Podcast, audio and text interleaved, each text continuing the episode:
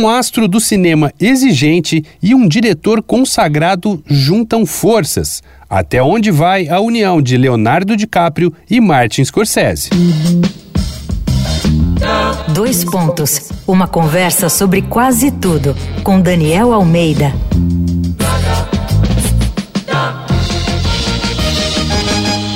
Esse é mais um episódio da série Deu Match, aqui no Dois Pontos. O tema são encontros que abalaram o mundo, ou nem tanto, mas que merecem a nota. E o diretor Martin Scorsese e o ator e produtor Leonardo DiCaprio não parecem que vão desfazer a união tão cedo.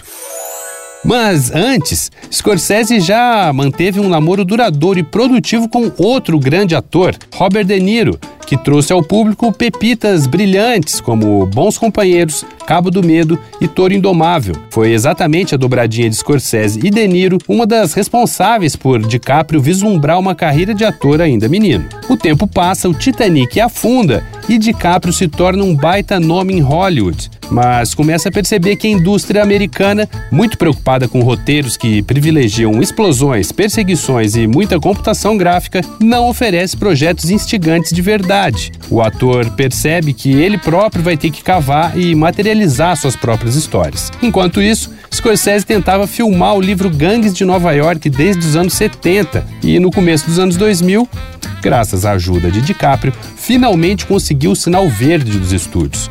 Quem brilhou de fato no filme foi Daniel Day-Lewis, mas a parceria de DiCaprio e Scorsese floresceu.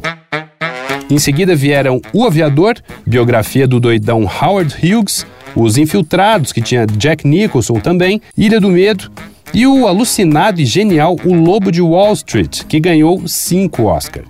E eles querem mais.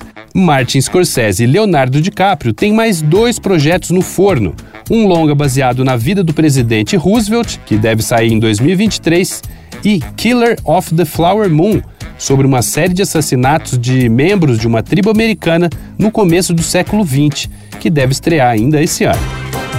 Vai lá no arroba Danico Illustration e dá uma olhada nas ilustrações inspiradas na série Deu Match. Eu sou Daniel Almeida, dois pontos. Até a próxima.